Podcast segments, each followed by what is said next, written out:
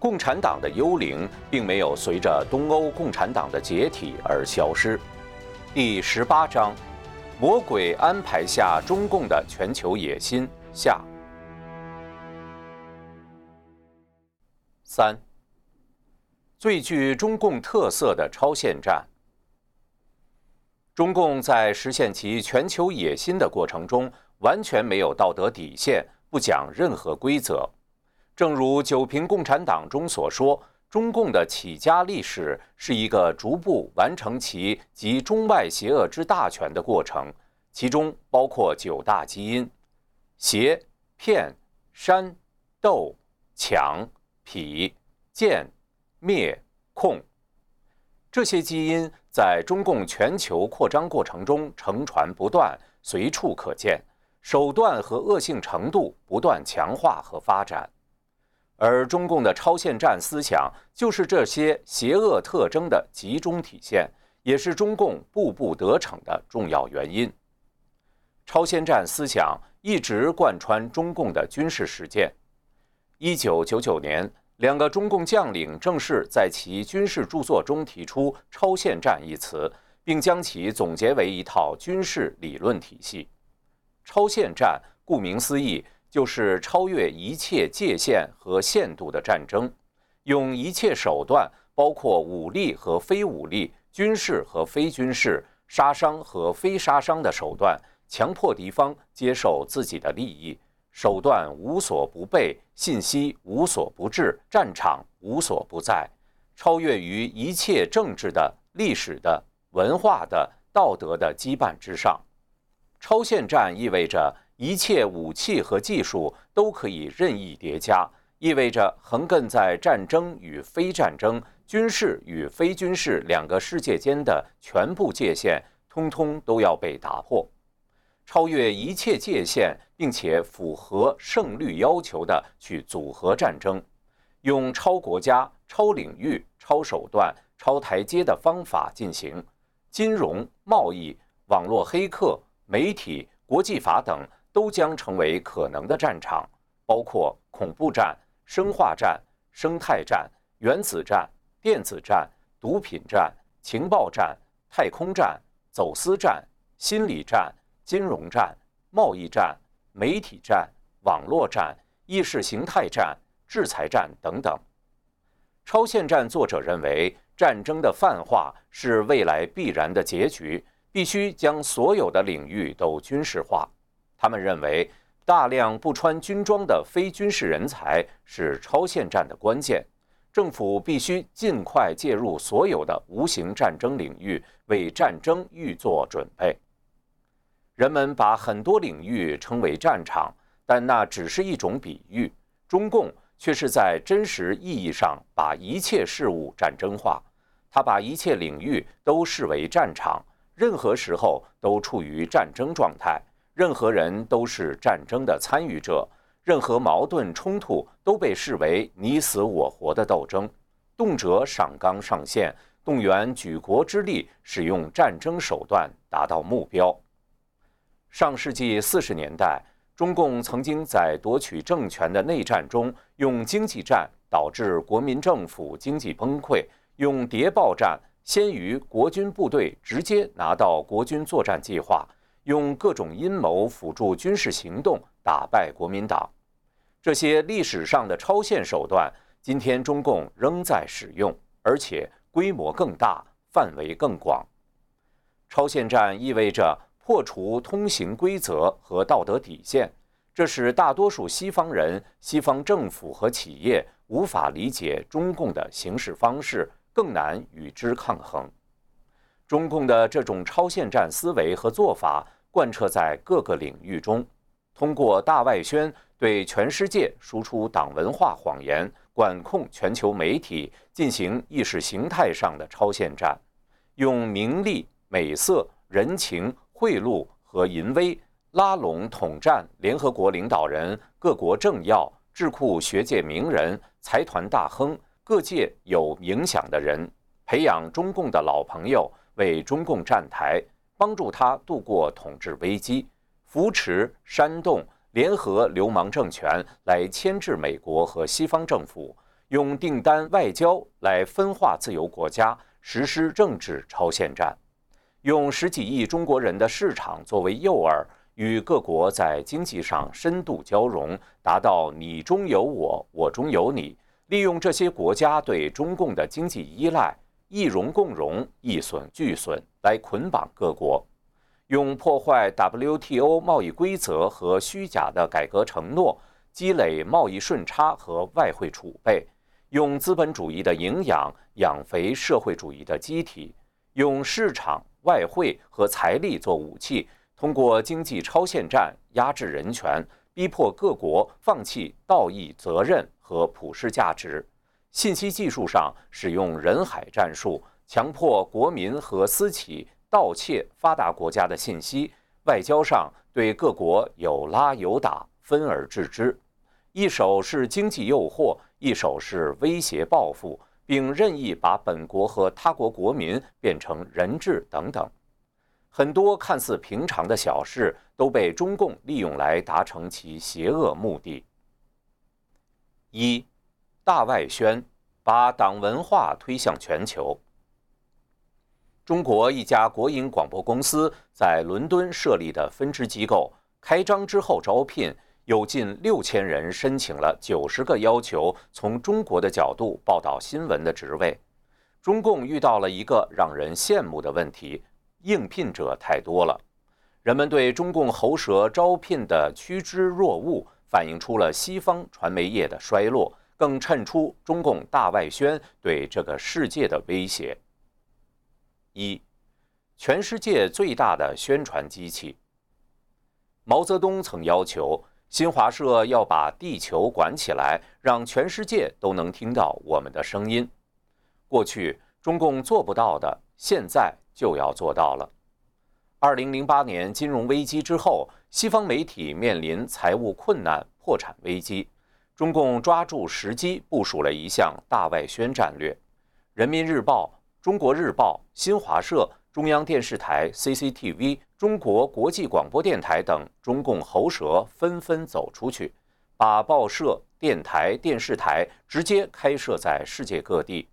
南方周末新闻部前主任常平表示，从2009年开始。中共当局划拨四百五十亿元人民币进行所谓的形象公关大外宣国家战略，而据中国媒体人披露，四百五十亿还只是公开披露的一小部分。英国媒体估计，中共每年花费一百亿美元在对外宣传上。二零一八年三月，中共整合中央电视台、中国国际广播电台、中国国家广播电台，组建。中央广播电视总台由中宣部统一领导，对外称“中国之声”，成为全世界最大的宣传机器。新华社曾在纽约时代广场租用了一块面积最大、位置最优的巨型广告牌，为中共宣传造势，轰动一时。二零一六年，中共特意把中央电视台在海外的名称从 CCTV 更改为 CGTN。中国全球电视网，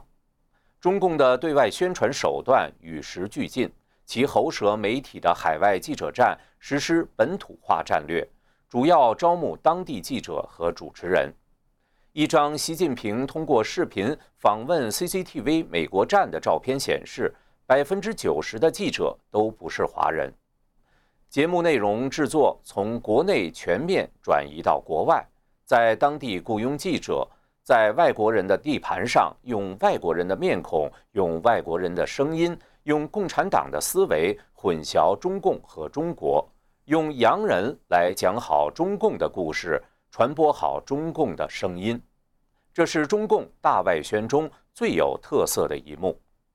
中共还给年轻一代国际记者提供奖学金，包吃包住，让他们到中国参与培训或者读学位。给他们灌输中共的新闻观，伴随着在非洲的经济新殖民，中共的媒体也已经把黑手伸到了非洲的各个角落。来自中国的电视和媒体集团四达时代传媒有限公司，现已在非洲大陆的三十个国家里开展业务，号称是非洲发展最快、最具影响力的数字电视运营商。乌干达的一位计程车司机说：“越来越多的非洲人通过观看当代中国电视剧了解中国社会。”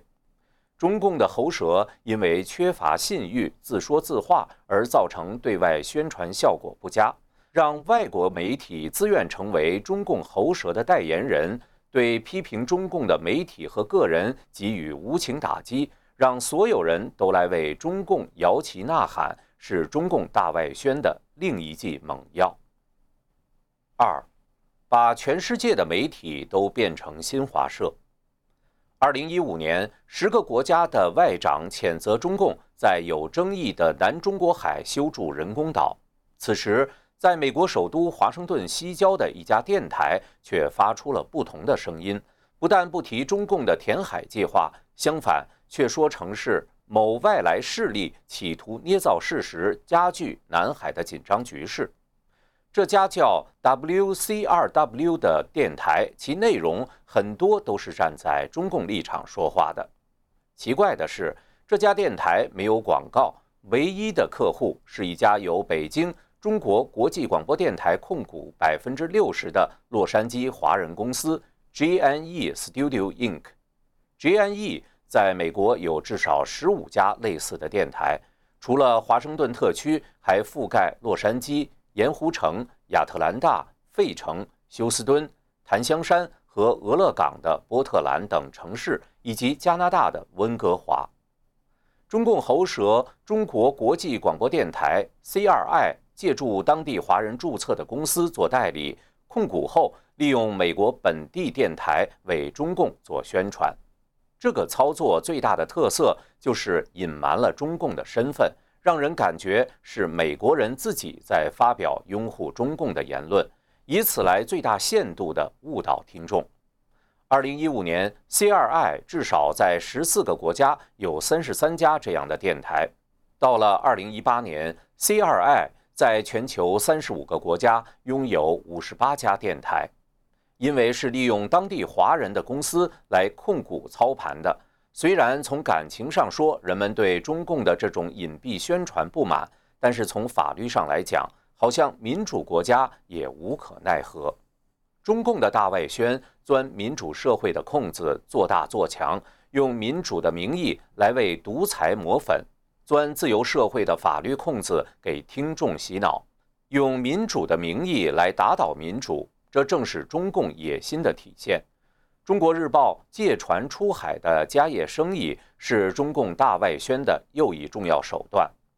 中国日报在《华盛顿邮报》上以登广告的方式开辟中国新闻专栏，在版面上用尽心思，给读者一个是华邮自己的内容的感觉。除了华邮，中共在其他有影响的大媒体上，包括《纽约时报》《华尔街日报》《英国每日电讯报》。法国《费加罗报》等三十多家报纸都如法炮制，花钱买家业，附体在西方主流媒体上传播中共的声音。家业的广告字样放在很不起眼的地方，读者很容易误以为是这些报纸自己的评论内容。二零一八年九月二十三日，《中国日报》在美国爱荷华州当地报纸。德梅因纪事报中也插入了四页看起来很像普通新闻和评论版面的广告，公开攻击美国总统，试图影响美国中期选举。控制海外华人媒体是中共的拿手好戏。中共通过威逼利诱，招安了一大批华文媒体，包括一些过去台湾人创办的带有反共倾向的媒体。世界华文传媒论坛是中共主办的，用来向全世界华文媒体传达党的指示的外宣工具。二零一七年九月十日，第九届世界华文传媒论坛在福州开幕，来自五大洲六十余个国家和地区的四百六十多位海外华文媒体高层人员到会。一家位于美国加州的华文媒体被西方媒体称为“中共的放大器”。在中共十九大期间，这家媒体对中共党代会长篇累牍的报道与中共官媒如出一辙。二零一四年秋天，香港发生了民众争取普选的运动。此时被中共控制、拥有一百六十多家媒体成员的海外华文媒体协会，紧急组织了涵盖亚、欧、非、美、澳各大洲的一百四十二家亲共华文媒体，发表了所谓的“保卫香港宣言”，为中共帮腔造势。中共海外渗透的广泛和有效，让外界惊讶。中共还扶持一些华文媒体扮演假外媒。用第三者身份、外国记者的名义来帮中共宣传，营造出全世界很多媒体都在支持中共的假象。压制反对声音是中共外宣运作同一个硬币的另一面。对敢于揭露中共恶行的媒体和记者，中共会以拒绝签证和其他方式威胁打压，迫使这些海外媒体自我审查，不敢越雷池一步。在全球范围内，能挺直脊梁不与中共为伍的媒体寥寥无几。一个恶棍要改变自己在别人心中的印象，有几个办法：一个是从内着手，弃恶从善，不做恶棍，别人自然就会刮目相看；第二个就是向外着手，钻到别人的脑子里去做洗脑手术，让外人再也看不见自己是恶棍。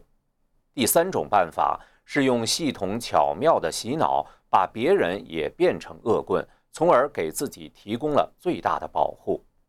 中共同时采用第二和第三个办法，用各种针对外国人的规模盛大的宣传活动，去给世界人民洗脑，让他们不再觉得中共是恶棍，甚至把他们拉下水，让他们愿意与恶棍为伍。通过大量投资和狡猾运作。中共建立起了一套世界洗脑体制。三，文化和文艺洗脑。文化洗脑是中共毁灭传统文化的重要工具。中共近些年来标榜自己致力于恢复传统文化，但如本书前面章节所述，这一波的所谓恢复传统文化。阉割了传统文化的灵魂，用假的变异了的中共党文化冒充传统文化，这不只是在欺骗世人，更是对传统文化的再度摧残。不仅如此，为了进一步影响世界，中共大外宣的一个重点就是输出中共版本的中国传统文化，用中国的风土人情与古老文化美化中共，对外进行洗脑宣传。其代表项目是孔子学院。据不完全统计，截至二零一七年底，中共在一百四十六个国家建立了五百二十五个孔子学院，面对大专院校，开设了一千一百一十三个孔子课堂，面对中小学。孔子学院的资金来自隶属于中共统战部的汉办，资金的使用受到中共大使馆和领事馆人员的监督。孔子学院颠覆学术机构的自主性及学术自由等重要学术原则，旨在推进中共的官方意志，向学生展示过滤了的中国历史，回避中共的真实历史和恶劣的人权记录。孔子学院一些课堂中高悬毛泽东语录，名曰讲授中国传统文化，实则推广共产教义，灌输中共党文化。除了提供文化和语言课程之外，孔子学院还歪曲历史，甚至组织抗议活动，反对中共认为会威胁其统治稳定的活动。例如，邀请发言者反复宣传中共的有关西藏的谎言，并声称朝鲜战争的起因是美军轰炸中国村庄，中共被迫出兵。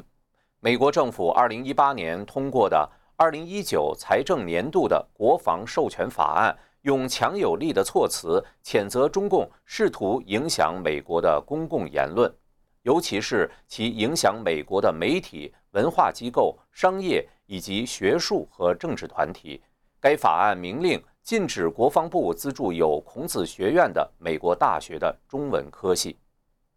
中共于二零一一年九至十月。派出三百人的大型歌舞剧团，在美国华府肯尼迪艺术中心上演中共红色暴力舞剧《红色娘子军》。二零一六年九月，在美国洛杉矶高调举办纪念红军长征胜利八十周年歌舞晚会，同时远在大洋洲，分别在悉尼市政厅和墨尔本市政厅举行纪念毛泽东逝世四十周年红歌会。澳洲当地华人组织发起抗议，最后成功阻止了该演出。中共二零一七年输出红色娘子军到澳大利亚。又于二零一八年将另一个中共红色暴力舞剧“红湖赤卫队”搬到悉尼和墨尔本。就媒体战或者说信息战而言，中共集权与民主政权处在不对等的地位上。中共不让任何民主国家的媒体进来办报，而中共却可以随心所欲地把所有喉舌都搬到民主社会去。中共不让民主国家的任何人投资涉足喉舌媒体，而中共却可以把喉舌的文字、声音、图像随心所欲地塞到民主社会的媒体里，或者直接收购外媒。中共的媒体姓党，不可能让西方记者进去工作，而中共却可以把他的人派到西方媒体里做卧底，或者直接把外国人培养成党媒的喉舌记者。只要西方仍然把中共的喉舌当作媒体，西方在这场信息战中就会一直输下去。二零一八年，美国司法部要求新华社和中国环球电视网在美国的分支注册为外国代理人。这虽然迈出了正确的一步，但还远远不够，没有从根本上解决引狼入室的问题。大外宣是共产魔鬼安排中共用笔杆子争夺世界的一个主要战略，他已经取得越来越多的话语权，并开始主导国际话语环境。中共通过大外宣在全球散布共产毒素，严重误导了世界对中共、中共模式、中国人权状况和共产主义的看法。二，统一战线。从内部瓦解自由世界，组建共产同盟军。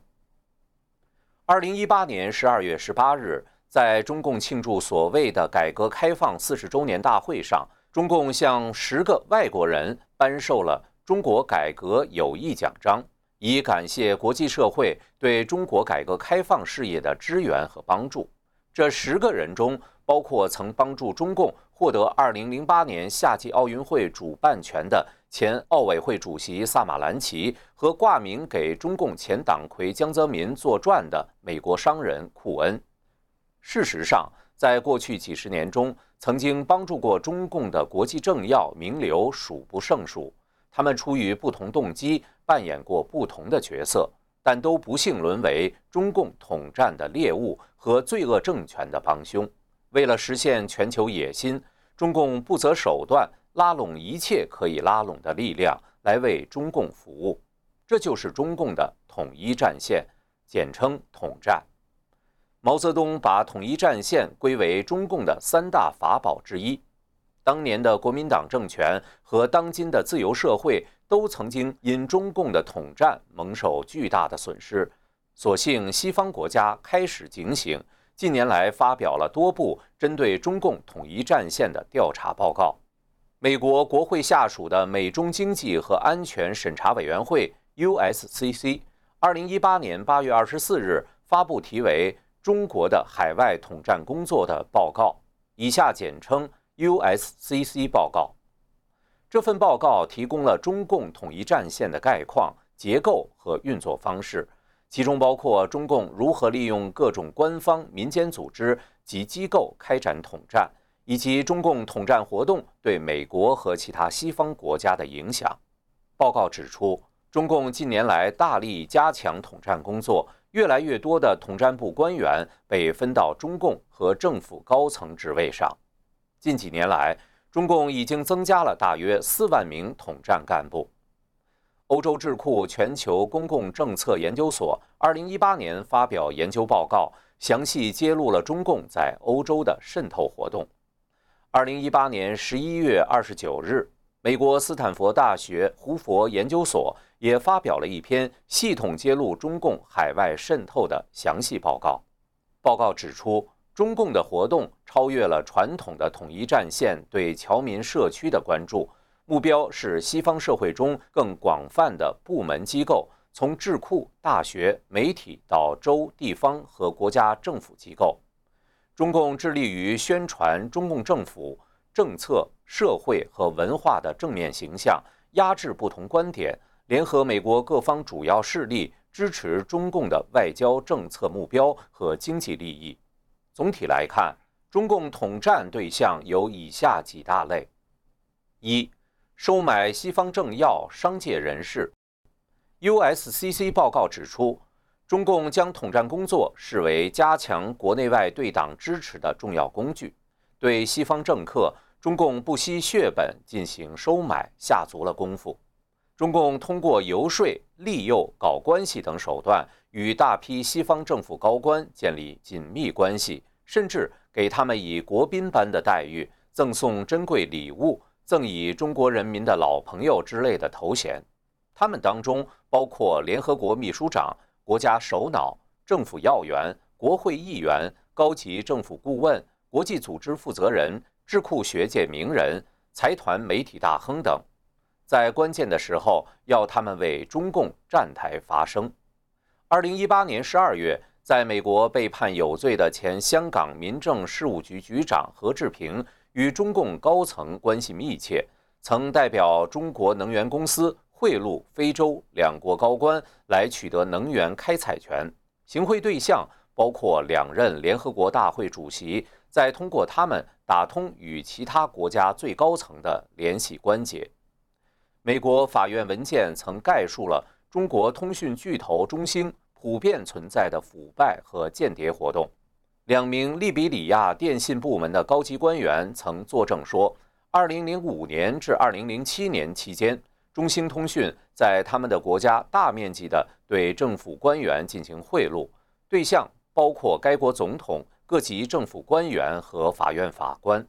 中共利用利益、美色进行收买，并利用间谍曲线接近不同派别的政治领袖，把他们作为实现中共野心的棋子。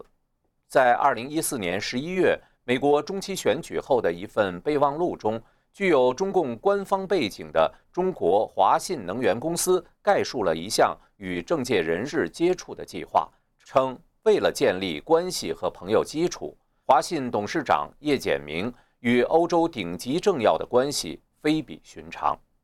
叶简明曾问美国一位前总统的安全顾问，是否能说服美军不要轰炸叙利亚。因为他想在那里购买油田，也接触的人包括美联储高官、联合国高官，还有美国政府高官的家人。在必要的时候，中共组成各种临时的统一战线，孤立敌手。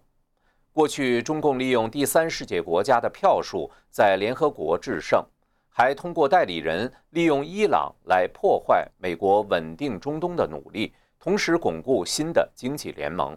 最近的中美贸易战中，中共大肆游说欧洲国家，试图挑起欧美矛盾，建立新的统一战线，联合制约美国。中共还大力拉拢地方政治人物，如社区领袖、市议员、市长、州议员等。通常的做法是通过华商或团体给那些政要捐款，邀请他们访问大陆，并借机行贿。让他们的亲戚朋友在大陆经商过程中得到好处，或收买他们的助手，并常常使用色情陷阱等下流手段。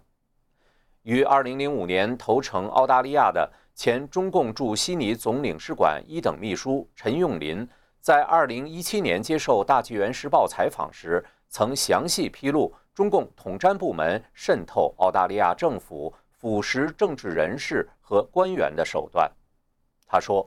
不光是政治捐款，对政客私底下的贿赂，实际上比政治捐款的数量要大得多。特别是上层政客官员被收买很多。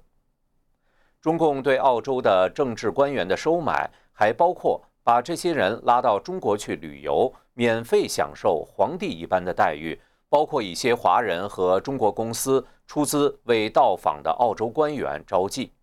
好多澳洲官员去了中国以后回来，马上就改变了态度。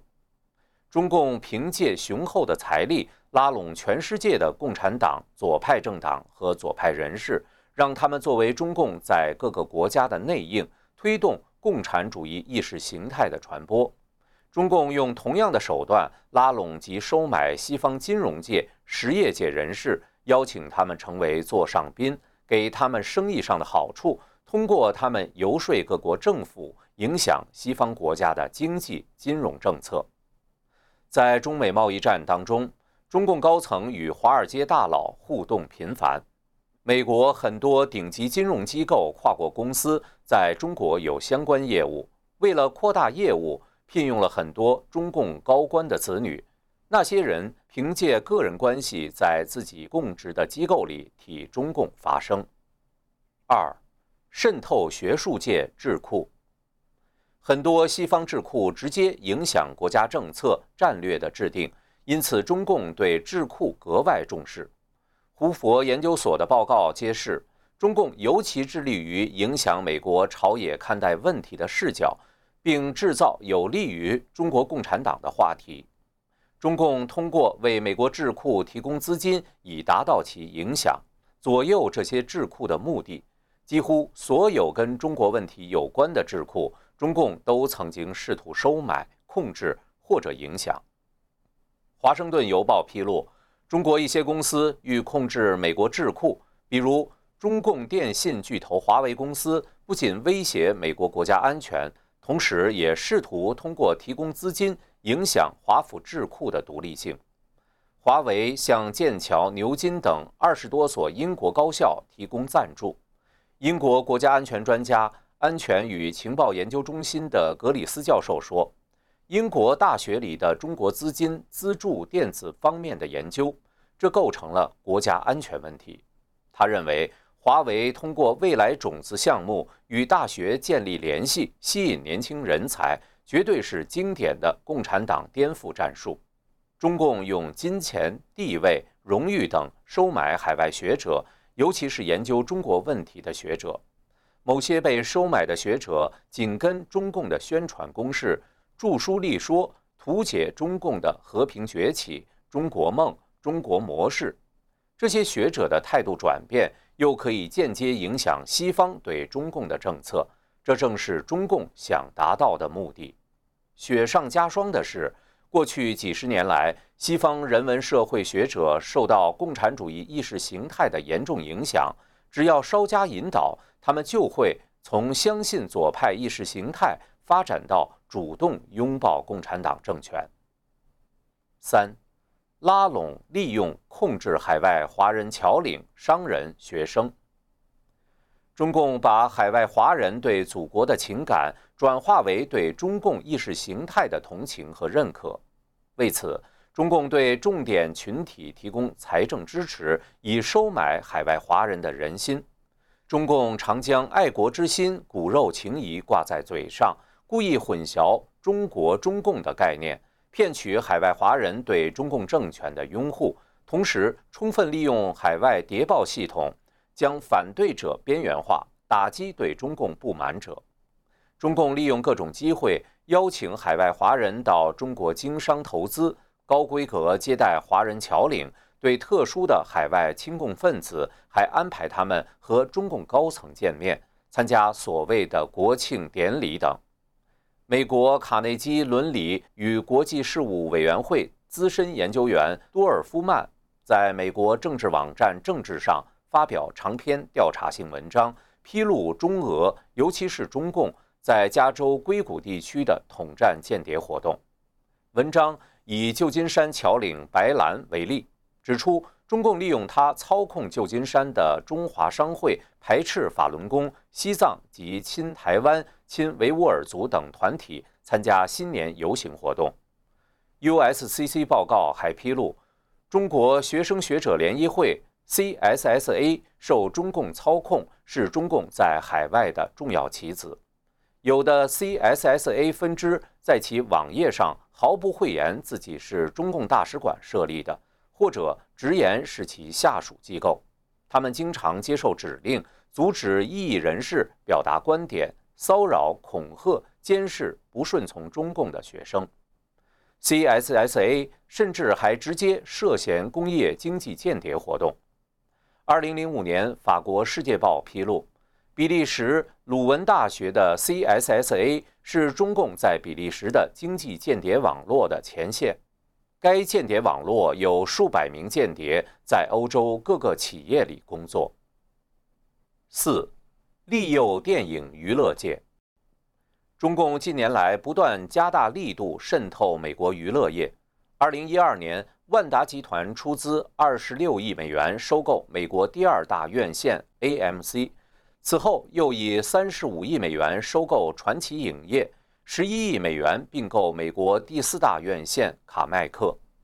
阿里影业则于二零一六年收购好莱坞大牌导演斯皮尔伯格的安柏林合伙人公司的部分股权，并派驻一名代表进入安柏林合伙人董事会中。参与公司重大事项的决策，中共在娱乐界渗透要达到的主要目标之一是让世界按中共的剧本讲好中共的故事，用和平崛起的正面形象掩盖其暴政和称霸野心，同时忽略其扩张中不断输出党文化败坏世界。从1997年到2013年，在历年全球收入最高的一百部电影中。中国只投资了十二部好莱坞电影，但在接下来的五年里，中国参与了四十一部好莱坞最卖座电影的投资。中国快速增长的电影票房市场让好莱坞垂涎，他们很清楚得罪中共会被排除在这个巨大市场之外。在利益面前，好莱坞开始自我设限，不冒犯中共，甚至有的已经拍好的电影因怕得罪中共。而出写本更改画面，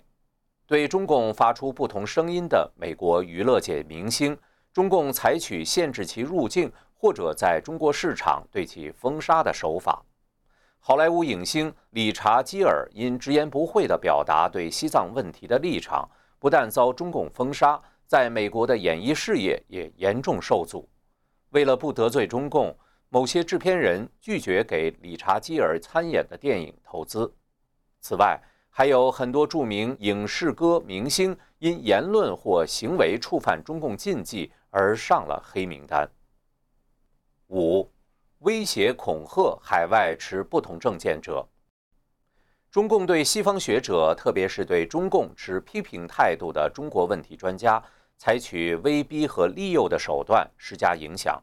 致使很多学者主动自我审查。威逼手段包括拒发签证。这对年轻学者影响最大。为了职业发展，许多学者主动回避人权、西藏问题等所谓敏感话题，避免触怒中共。常常发生批评中共政权的美国普林斯顿大学东亚研究系荣休教授林培瑞发现，不但自己上了中共的黑名单，无法去中国旅行，而且自己的经历成了一个反面教材，让年轻同行晋升。二零一七年十月，曾声援香港民主运动的英国保守党人权委员会副主席罗杰斯到香港进行私人性质的活动，但在香港机场被拒绝入境，并遭遣返。USCC 报告揭露，中共情报部门还针对少数民族，如居住在海外的维吾尔人，让他们做中共间谍。若不同意的话，中共。会威胁要将他们的家人送到新疆的拘留营地，或将他们留在那里。已经受过威胁的维吾尔人透露，这种强制行动的目的是不仅要收集关于维吾尔人在国外的活动细节，而且还要在西方的流亡社区内制造不和，并恐吓人们，以防止他们反对中共政府。